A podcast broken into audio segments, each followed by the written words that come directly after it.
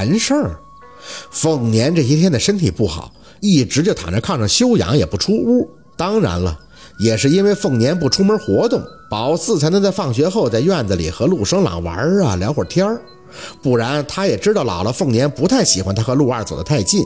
就连若文昨晚都趁小六不在，提醒宝四说不要跟陆生朗走得太近，要保持距离。宝四不懂为什么，就问若文说：“陆星月现在也不欺负自己了，他人很好的，还让盛辉叔叔开车带自己和小六一起兜风呢。”若文给了一个很让宝四想不通的理由，因为宝四是女孩子，不要跟男孩子走得太近，不好。宝四不解地问：“有哥哥不好吗？陆星夜是我哥哥呀，我们班有好多女孩子都有哥哥的。”若文不多言，就是让他听话。可宝四不太想听这个话，因为他觉得二舅若文的理由太牵强，在自己这儿也站不住脚，所以才会在今天放学又抱着宝去找陆生朗。当然，一开始的打算是让他给自己讲讲小叶紫檀的。宝四对不懂的东西都有很强的求知欲，可是不知道咋的，就让他给念上小人书了。盛叔，我老要跟沈叔叔谈什么呀？盛辉耸了耸肩。不知道，应该是啥要紧的事儿吧？神神秘秘的，你出去玩吧。大人的事儿，小孩不用跟着操心。说话间，凤年推门出来了，都进屋吧，一会儿要吃饭了。宝四应了一声，抱着盒子进屋，看着凤年如常的脸色，心也放了放。宝四对凤年和沈明远聊啥，其实不关心，就是能看姥姥凤年起身还能做饭，就感觉姥姥这是没事儿了。只要姥姥身体好，那别的在宝四这儿都不是事儿。可一进屋，沈明远的表情却很不对味儿，严肃中又透着那么一丝凝重。沈叔叔，你怎么了？他摇头，脸色依旧紧绷。没事儿。凤年进来，看着沈明远的样子，叹了口气：“小沈呀，如果你觉得为难，那我……”沈明远抬手打断凤年的话：“大姨，我说过。”您对我有再造之恩的，只是有很多事儿我也不清楚。但你放心，我回去一定仔细调查，这个忙我会尽全力去帮的。凤年吸着鼻子点了点头。你知道，大姨也是为了自己的孩子。不过大姨托付你的事情，除了你之外，千万不能再让第二个人知道。沈明远面色沉重的点头。嗯，我懂。您放心吧，我一定会给您办好的。凤年还是叹气，哎，这是我的心病啊！如果你能帮大姨去了，那大姨真是这辈子都感谢你。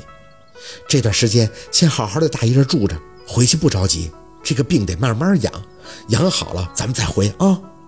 看着沈明远点头，宝四在旁边一直没有插嘴，虽然听不懂他们说什么，不过宝四很清楚自己问也是没有用的。就像是盛辉说的，他是小孩除了玩和学习，大人的事儿是不会让他去过问操心的。晚上的这顿饭吃的依旧热闹，原因很简单，孙桂香的事件有了突破性的进展，下半身找到了。那明月在饭桌上讲的是详详细细，就跟他当时是跟着公安民警一起把孙桂香的下半身挖出来似的。你们猜那下半身是在哪儿找着的？小南山的后边。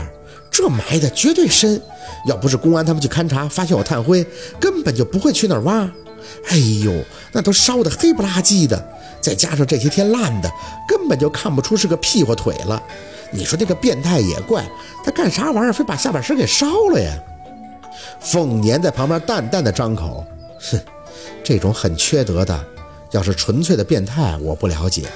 不过要是被谁指点过，哼那就有说道了。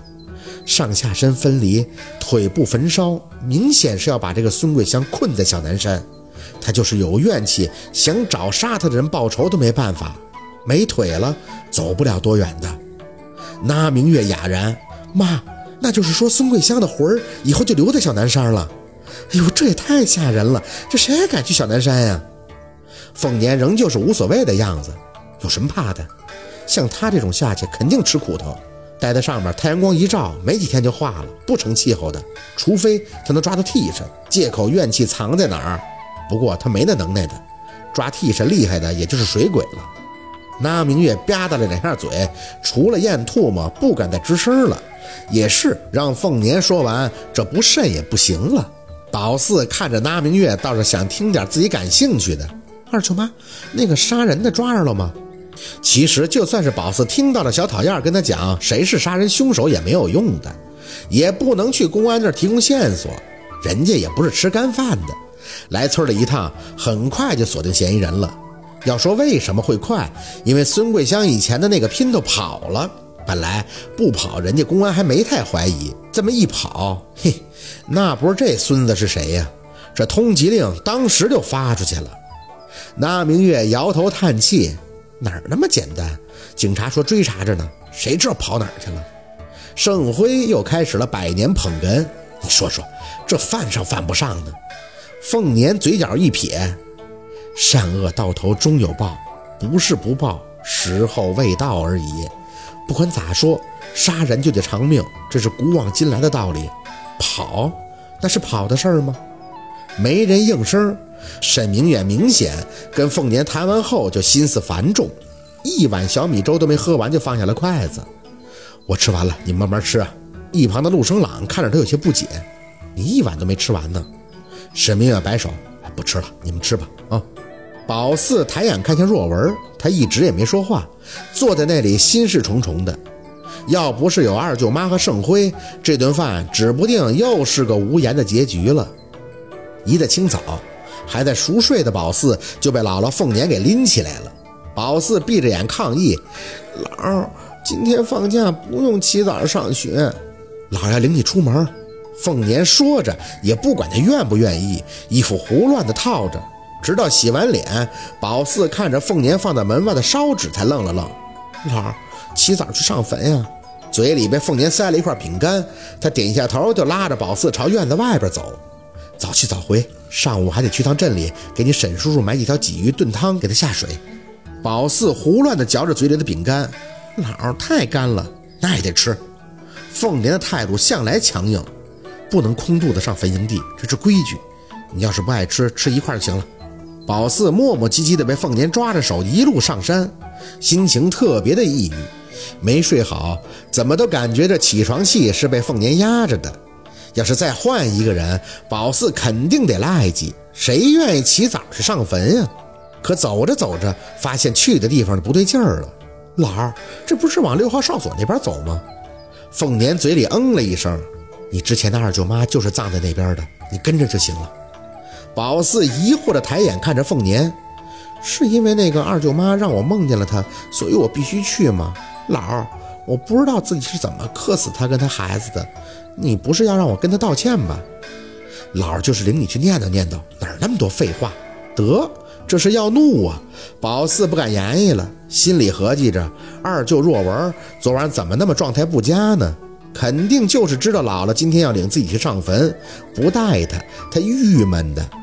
默默地跟在凤年身旁，结果快要到了的时候，凤年突然来了一句：“我听说在姥姥病的这些天，你跟那个小鹿走得特别近。”“没有啊，这心虚的。”可宝四不敢说实话，说自己其实很喜欢陆生郎，他懂得多，还有一张宝四特别爱看的脸。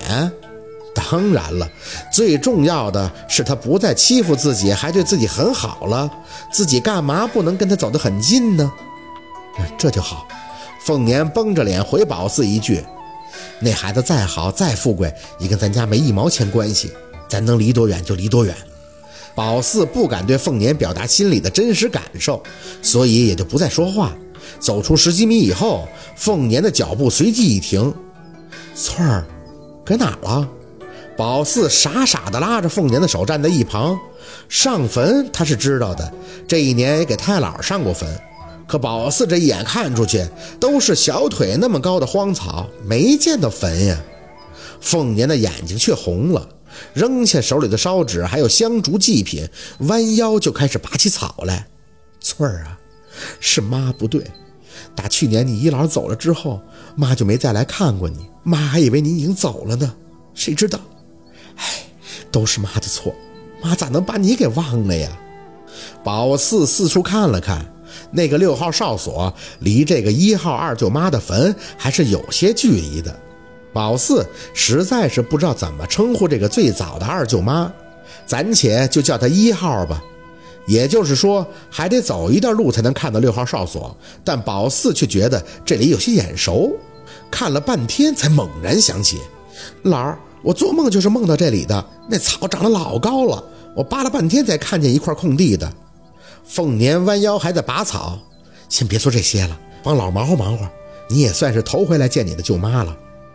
宝四哦了一声，就帮凤年干上了。别说，还真跟梦里的情景一模一样，就是感觉很累。这草怎么这么多？气喘吁吁的，好不容易拔到头了，一个低矮的土包终于映衬到了眼帘。没背，就一个矮包，扁扁的。说实话，不太注意，根本就发现不了这是个坟。